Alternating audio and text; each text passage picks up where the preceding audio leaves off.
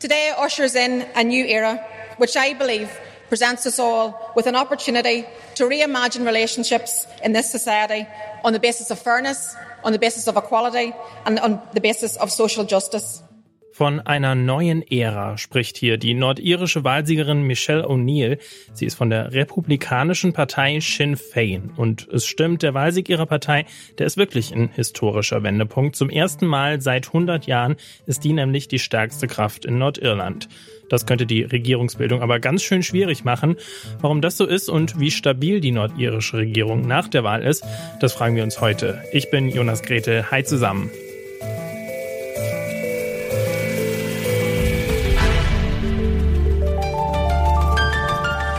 Zurück zum Thema.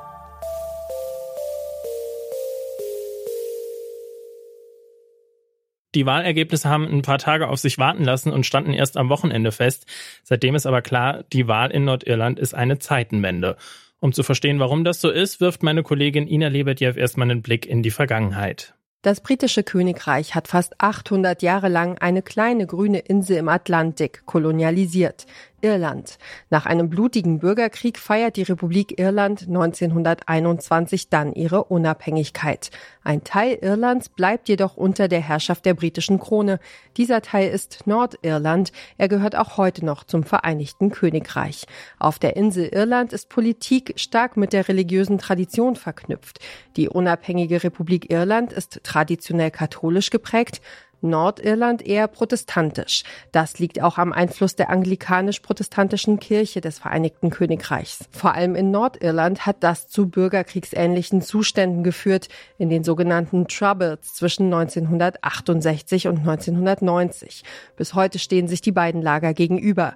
Auf der einen Seite die protestantischen Unionists von der DUP, der Democratic Unionists Party. Sie sind für den Verbleib von Nordirland im Vereinigten Königreich und auf der anderen Seite die katholisch geprägte irisch-republikanische Partei Sinn Fein. Sie ist proeuropäisch und sucht vor allem den Anschluss ans unabhängige Irland. Nordirland gehört also schon seit einer Weile zum Vereinigten Königreich und die UK-nahen Unionists, die haben eine Vormachtstellung. Aber eben nur bis vor kurzem. Sinn Fein ist seit dieser Wahl stärker. Und auch eine dritte Partei hat bei diesen Wahlen ordentlich zugelegt, die Alliance-Partei. Sie ist konfessionslos und liegt im politischen Spektrum genau zwischen den Unionists und Sinn Fein. Wie ist es zu diesem Stimmungswechsel gekommen? Das hat mir Duncan Morrow erklärt. Er ist Politikwissenschaftler an der Ulster University im nordirischen Coleraine. Ja, eigentlich geht's mehr darum, dass die Unionisten zersplittert haben durch Brexit und jetzt ist Sinn Féin als die größte Partei noch da. Also es ist auch schon wahr, dass Sinn Féin also mehr Stimmen denn je eigentlich gekriegt hat. Der größte Treib dazu ist eigentlich das schlechte Abschneiden der Unionisten.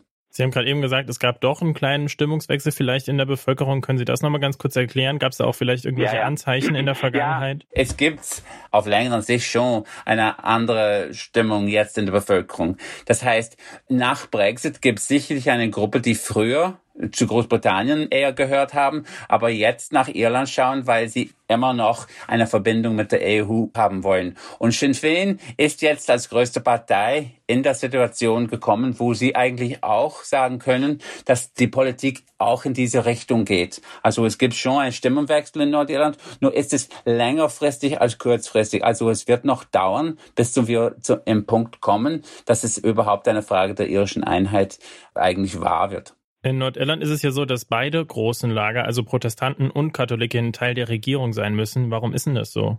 Vor 25 Jahren haben wir ein Friedensabkommen gehabt, weil vor dann haben wir an und für sich einen Bürgerkrieg gehabt. Und die Lösung war eine sonderpolitische Lösung, wo beide Seiten zusammen in der Regierung kommen würden. Und deswegen ist es immer notwendig, dass beide Seiten mitmachen. Die liberale Alliance-Partei, die nimmt in Nordirland eine Rolle zwischen den zwei starken politischen Lagern ein, zwischen Unionists und Sinn Féin. Jetzt hat sie bei dieser Wahl mehr als doppelt so viele Sitze bekommen als bei der letzten. Ist sie nicht vielleicht die eigentliche Gewinnerin bei dieser Wahl? Sie sind wahrscheinlich, also sicherlich politisch sind sie die Gewinnerin und sie haben viel mehr Sitze gekriegt als andere Parteien. Nur bleiben sie immer noch die dritte Kraft. Also sie müssen auch irgendwie in der Regierung kommen, bevor sie eigentlich großen Einfluss aus dem Auskunft haben können. Natürlich sind sie jetzt eigentlich wichtiger und stärker und es zeigt sich, als ob nur wenn man diese mittlere Gruppe gewinnt, werden die eine Lösung zum Grenzproblem haben. Aber sie sind immer noch die dritte Kraft. Also das heißt, es ist größer geworden, aber sie sind noch nicht aus dieser Situation. Die Alliance-Partei hat also einen großen Sprung gemacht bei dieser Wahl. Regieren sollen allerdings Sinn Fein und die DUP. Das erste Mal mit mehr Macht für Sinn Fein. Und ein strittiger Punkt ist, wie könnte es anders sein, der Brexit. Wo genau liegt denn da das Problem? Well, to be honest, David, what we need is action. Uh, words are good, but what we need that, uh, to happen is that those words are followed up by action, decisive action by the government to remove the Irish Sea border because we don't believe it is acceptable or necessary. Das war DUP-Chef Jeffrey Donaldson. Er sagt hier, dass die Seegrenze zwischen Nordirland und dem Vereinigten Königreich aufgehoben werden muss. Kurze Erinnerung, mit den Brexit-Verhandlungen wurden auch die Grenzen zwischen Nordirland, dem Vereinigten Königreich und der Republik Irland, also EU-Gebiet, neu ausgelotet.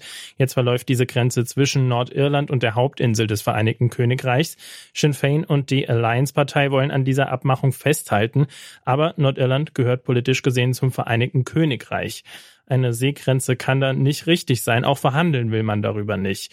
Deswegen drohen sie damit, die Regierungsbildung zu boykottieren. Eva Heidbreder ist Politikwissenschaftlerin an der Universität Magdeburg. Für wie wahrscheinlich hält sie denn diese Drohung? Für sehr wahrscheinlich, weil es äh, angekündigt ist und es ist Programm. Die Unionisten sind mit dem Brexit-Abkommen, wie es ist, und mit dem Nordirland-Protokoll nicht zufrieden und sind auch genau mit dieser Agenda in den Wahlkampf. Und es geht ihnen um die Union mit Großbritannien.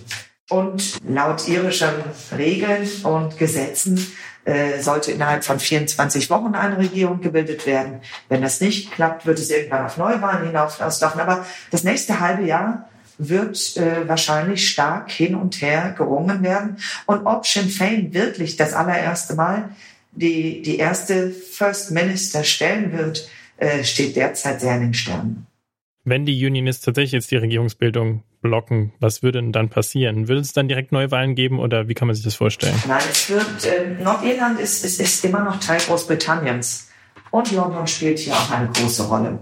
Der North Island Secretary Brandon Lewis wird auch die politischen Parteien aus Nordirland an einen Tisch rufen und wird es moderieren. Äh, und sollte es keine Regierung geben oder eine Regierung zusammenbrechen, was ja immer wieder vorgekommen ist, übernimmt London exekutive Rollen.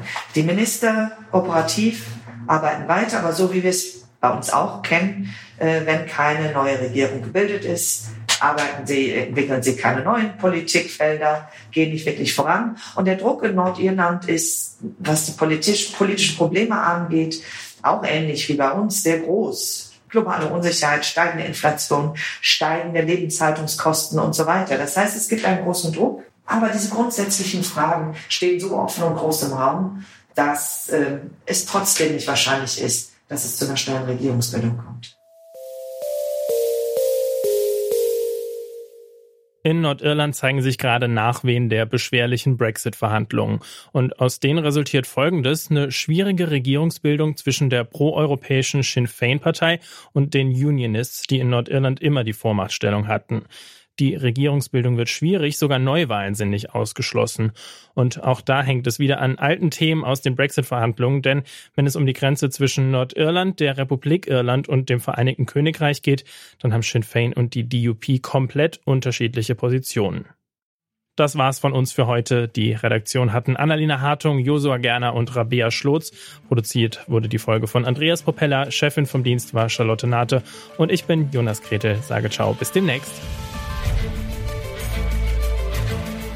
Zurück zum Thema vom Podcast Radio Detektor FM.